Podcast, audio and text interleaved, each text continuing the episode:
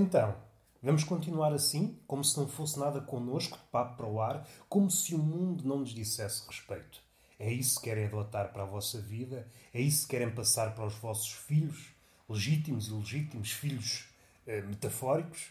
Sei lá se vocês estão a pensar ou mesmo a fazer uma obra e querem deixar ao mundo um legado. É esse o legado que querem deixar ao mundo? Viver a vida de papo para o ar, sem intervir, porque receiam que o vosso contributo seja entendido de forma enviesada e que, à partida, vocês atiram-se para o curso dos acontecimentos como um herói, mas vão ser interpretados de forma errónea. Vão parecer o vilão. Façam o que fizerem, cada gesto vai ser interpretado como maldoso. Isso faz com que vocês não saiam do lugar. Estão sentados numa esplanada a olhar para o mar e uma esplanada que foi plantada em cima de areias movediças. E como vocês sabem, as areias movediças, tal como a vida, é um local propício a que nos afundemos. E é isso que está a acontecer. A mesa está a afundar-se, e com a mesa a cadeira, e com a cadeira vocês. E de quando em vez vocês perdem aquele pinguinho de lucidez, o calor é imenso e o pingo de lucidez evapora, vocês, ao mínimo rastilho de confusão, despedem-se dessa pose budista de pacotilha e enfurecem-se, calçam as luvas e estão prontos para a zaragata. Primeiro é uma zaragata de pendor verbal, lançam ali uns impropérios e, mais à frente, sem grande transição, desemboca naquela luta milenar que mete punhos, pontapés e cabeçadas. E o que é curioso, o que diferencia esta luta de rua, que pode ser literal ou metafórica, em relação àquela luta, à arte marcial, àquela luta que podemos ver no ringue e assistir para comer pipocas, é que esta luta, uma luta na qual damos o corpo, é sempre acompanhada com palavras pesadas, eh, sempre com insultos, o que eleva a beleza a um patamar que não é visto numa luta dita convencional, em que há um ringue, em que o evento passa na televisão. Não. O lutador dá os seus sucos, dá os seus pontapés, faz os seus ensaios, que há uma diferença também descomunal entre a luta de rua que é explotada, por exemplo, no estabelecimento de uma pastelaria ou numa taberna, em relação às lutas convencionais, que hum, já me perdi. Qual era a diferença? A diferença é ser acompanhado pelo palavrão, sim senhor, e é a luta que é acompanhada. É como se o próprio lutador comentasse a luta, desdobra-se. É um lutador polivalente e também comentador. E isso deve encher-nos de orgulho. Sempre que há a possibilidade de assistir uma luta dessas, é claro que há pessoas que se reúnem à volta desse evento. Imperdível. E nós, como pessoas razoáveis, tomamos a única decisão que é passível de ser tomada nessas situações. Acicatamos, tornamos o evento ainda mais venenoso. Caso os lutadores estejam na dúvida, andam ali a ensaiar, ensaiar, nós, olha que ele disse sei que da tua mãe. Fazemos com que haja condições para que haja uma luta ali onde haja sangue, suor e lágrimas. E alguns apupos. O público intervém no combate. O que eu queria dizer há pouco que me esqueci que também é, um, é algo que diferencia esta luta de rua e a luta convencional, é os ensaios. É evidente que há lutadores e lutadores. Há lutadores que querem a porrada e os seus impropérios, e depois há aqueles que vão ensaiando. A luta deles é um ensaio. Ensaiam que dão sucos, ensaiam que dão pontapés, e o seu adversário, se der dois passos atrás, verificará que aquele está a combater sozinho. Alguém que, na ideia dele, está a combater, mas a não ser que haja ali um terceiro personagem, um homem invisível, e esse aí está a apanhar no focinho à força toda. Mas não me parece, parece-me altamente improvável. Não vou dizer impossível, que nós sabemos. Uma pessoa sai à rua e de quando em vez encontra hum, absurdos. Por isso não é totalmente impossível. E isto é um começo. Se nos orgulha, epá, não vamos por aí que isso era tema para haver chatices. E eu estava a construir aquela metáfora de estar sentado numa esplanada que foi construída em cima de areias movediças e nós afundamos tal como na vida. Se nós esbracejarmos, e aqui o esbracejar entenda-se na zaragata, seja ela verbal, seja ela de pendor físico, afundamos, tal como no deserto. Se esbracejarmos mais, o processo de afundamento acelera. E isto é tudo muito bonito. Válido para areias movediças, se forem para o deserto e querem se afundar, é a vossa cena. Há pessoas que vão para o deserto visitar não sei o quê, grãos de areia. Há pessoas que vão para o deserto numa jornada espiritual. E vocês, mais humildes, mais amigos do suicídio, dizem: Olha, eu quero suicidar-me em areias movediças. E eu não tenho nada contra. Cada um é livre de fazer aquilo que quiser. Se há pessoas que, por exemplo, no auge da maluquice, olha, o que eu quero para a minha vida, assim que me reformar, é contar os grãos de areia do deserto do Saara. E eu só tenho que concordar e dar a minha energia e dizer: é pá, tu és maluco, mas sim senhor. Pelo menos é uma maluquice de autor. É o que faz falta a este mundo. Maluquices de autor, não é maluquices de rebanho. Tudo a fazer a mesma maluquice. Vamos respirar fundo, vamos fazer de conta que não aconteceu nada e vamos levar a nossa vida como levamos sempre. Fazemos de conta que nada aconteceu. E talvez não seja despropositado eu tocar num tema há pouco ocorreu enquanto eu estava a passear este corpinho cheio de banhas na passadeira, ocorreu-me duas coisas. Primeiro, é um local, como já disse várias vezes, um local de meditação. Há pessoas que peregrinam, vão ao Nepal em jornadas espirituais, mosteiros budistas, pessoas que vão ao deserto, vão para as florestas, mergulham em apneia, à procura de não sei quê. Eu não, eu basta-me isso. Que é o quê? Não sei, já me esqueci. Aí para o ginásio, na passadeira. E eu lembrei-me duas coisas. Primeiro, aquilo que vou dizer mais à frente. E segundo, uma deixa de uma velhota. Que eu cada vez me aproximo mais da velhota e do velho em geral. Então, do velho em geral, sou igual. Se pusermos uma boina, nesta pessoa que por acaso sou eu, basta eu comprar uma camisinha aos quadrados, ficamos iguaizinhos. Claro, tem que adicionar aquele vício por beber galões. Não tenho, mas é uma coisa que se ganha com o tempo. Esta é a frase da velha, nunca mais me esqueci. É uma frase que carrego no meu coração e que de vez em quando lanço em conversas, façam num sentido que é eu não estou aqui para soar. E isto, à primeira vista, é absurdo e numa segunda vista também é. Mas numa terceira, percebemos que a vida é isto.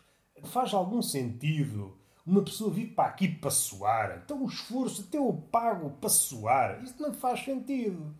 E é isto que eu levo para a vida. Estes pensamentos que são à prova de bala. Mas o pensamento que me surgiu, além desse, que esse foi apenas uma nota de rodapé, me acompanha, como se fosse um cão invisível que eu levo pela trela e de vez em quando estou a pensar na vida, olho para o lado está esse cão a mejar, que é uma deixa de uma velha. Se faz sentido? Não faz, mas pronto, foi o que eu consegui montar aqui em menos de nada. Isto é um raciocínio que há. E eu não tenho jeito nenhum, montei assim. Era para ser uma prateleira assim, uma árvore de Natal. Que é que interessa? Ah, pensem numa coisa, que é a expressão, não sei se caiu em desuso, mas ouço-a muito menos, que é cona da mãe. E eu, durante a hora que estive na passadeira, estive a pensar nessa expressão, cona da mãe. E eu andava ali, banhas a saltar, limpar na toalha, eu, cona da mãe, cona da mãe. Imaginem isto durante uma hora onde é que isto me levou? Levou-me aos píncaros da sabedoria. Há pessoas que sobem Monte Everest em busca de uma solidão, em busca sei lá do quê, em busca de perderem os membros da, da trupe de escalada, ficarem enterrados em avalanche. Cada um vai à procura daquilo que quiser. Mas eu vou à procura disto. O que é que eu posso fazer com isto da Cona da Mãe? E a Cona da Mãe não é diferente de outras expressões e tudo o que é humano. Parece-me que é dado a equívocos é sempre propícia a novos entendimentos. Eu acho que já cresci o suficiente para ter um novo olhar sobre o Cona da Mãe. E eu acho que merece. É uma expressão que já teve os seus dias áureos e acho que merece outro entendimento. Eu acho até que nós, enquanto povo português, somos, eh, como é que eu ia dizer, somos férteis em expressões desse género. Nós somos mestres do insulto. Os franceses são bons na poesia, os alemães na filosofia, os chineses mestres na tortura e nós somos mestres no insulto, cada um com a sua arte. Não venham cá com histórias que eu não conheço outro país que tenha uma esfera vocabular no que toca o insulto tão grande como a nossa. Nós somos versáteis. Aliás, se nós abandonássemos todas as palavras que não são insultos e expressões que não são insultos, nós governávamos na mesma. O caralho, foda-se, vai para a conta da tua mãe. Não precisávamos de outras palavras. Mas não é por aí que nós queremos ir. É o Cona da Mãe. vocês prontificam-se a servir de exemplo, vocês fazem qualquer coisa e eu digo: olha, vá para a cona da tua mãe. E vocês assumem isso como insulto, como boas pessoas que são e já disponíveis para a zaragata. Eu não me entendas mal, meu amigo. Eu mandei-te para a cona da tua mãe porque outrora já foste muito feliz. Tiveste alguns meses de felicidade e uma felicidade irrepetível. Duvido que tenhas encontrado esse tipo de felicidade no mundo cá fora. Então, vistas bem as coisas, eu estou a desejar-te o bem. E a pessoa, vocês, respondem com o coração aberto: desculpa, não sabia que estavas a desejar o meu bem. É verdade, não estava, mas pode ser interpretado assim. Temos que interpretar a cona da tua mãe de outra forma. Vai para a cona da tua mãe é uma expressão muito mais lata, não é? É mais profunda do que isso. Acontece muito, por exemplo, na ciência. Uma fórmula, por exemplo, de Einstein e de repente há outro gajo e chama-se Fórmula de Einstein expandida. E olha, se calhar é esse o título que eu vou dar a este episódio. Cona da Mãe Expandida. É expandir a nossa ideia que temos da Cona da Mãe. Há muito mundo para desbravar no Cona da Mãe. Esta é uma ideia. É o lado paradisíaco, está nos antípodas do insulto. Nós estamos a desejar à outra pessoa o melhor que ela pode ter. Ela já foi feliz na Cona da Mãe e nós desejamos que ela volte a ser feliz. E isto é das coisas mais bonitas que nós podemos desejar a uma pessoa. Isto é uma leitura, uma leitura adicional. Outra leitura, esta agora também de pendor insultuoso. Estamos a mandar a pessoa para a cona da mãe, não é para a pessoa se afastar. Não. É, há um certo costume de nós usufruirmos da cona da mãe dessa pessoa e é normal que essa pessoa nos encontre a fruir da cona da mãe. Ora, vendo o seu adversário a fruir da conta da sua mãe, aí pode-se entabular a conversa. Caso aconteça, essa pessoa que, que vai a casa vê que a sua mãe está a ser fecundada por o seu adversário, aquele que lançou o insulto, mas o que é que vem a ser isto? Eu digo, calma, deixa-me fruir e depois já falamos. Este é um insulto, mais uma vez, expandido. Não podemos levar as coisas pela rama. Não é um vai para a conta da tua mãe em abstrato que não vai em lado nenhum. Não.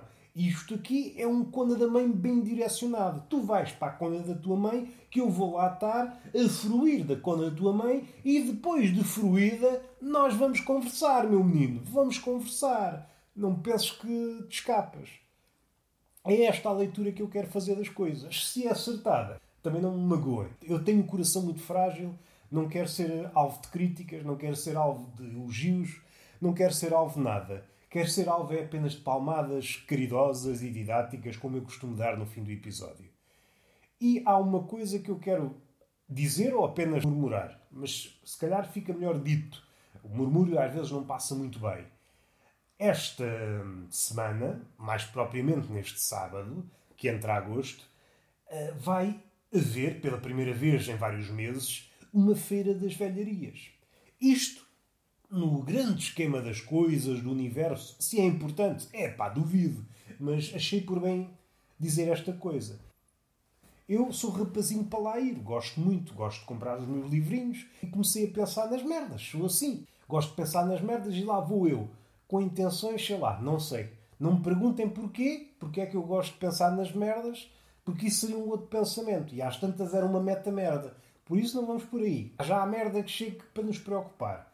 O que sucede é que eu estava a pensar que estamos em ambiente de pandemia, não sei se estou aqui a criar aqui um certo arrepio, uma certa novidade com a qual vocês não sabem lidar, mas estamos em pandemia e isto pôs-me num cenário. Imaginem que eu vou, por exemplo, vou comprar um cão de louça em segunda mão. Dá-se o caso de eu apanhar Covid e, como sou asmático, quino, bato as botas, vou desta para melhor, supondo que o céu ou o inferno é melhor que isto aqui. Tudo indica que sim, que isto aqui não é nada de especial. Não é preciso grande salto. Salto qualitativo para o céu ou o inferno ser melhor que isto. Vamos ser também sinceros. Era uma morte muito ao meu gosto. Aparecia no jornal, pessoa morreu de Covid, causa, comprou um cão de louça. E isto define a minha vida. Era tomar uma ideia estúpida, absurda, era uma morte estúpida, como são quase todas, mas tinha um lado risível. Estou a imaginar um funeral. Ou daqui a uns anos, quando os funerais pudessem retomar pudessem retomar eh, a normalidade. Daqui a uns anos, quando alguém visitasse a campa, olha, aqui está a campa daquele que morreu porque foi comprar um cão de louça a uma feira das velharias. Ah, este gajo, é este gajo que a minha avó me fala. E isto enchia-me de orgulho. Os planos para a minha vida é isso: comprar um cão de louça, morrer e ficar conhecido como o gajo que morreu devido ao Covid porque foi, achou por bem comprar um cão de louça que nem fica muito bem na sala, só porque sim. Porque a vida às vezes não precisa de justificações. É só porque sim, morreu só porque sim, porque comprou um cão de louça.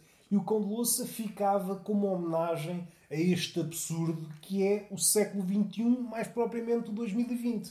Este ano, que é um ano, 2020, além de ser uma tragédia, também é um ano, acumula funções. E vamos fazer de conta que isto foi um podcast.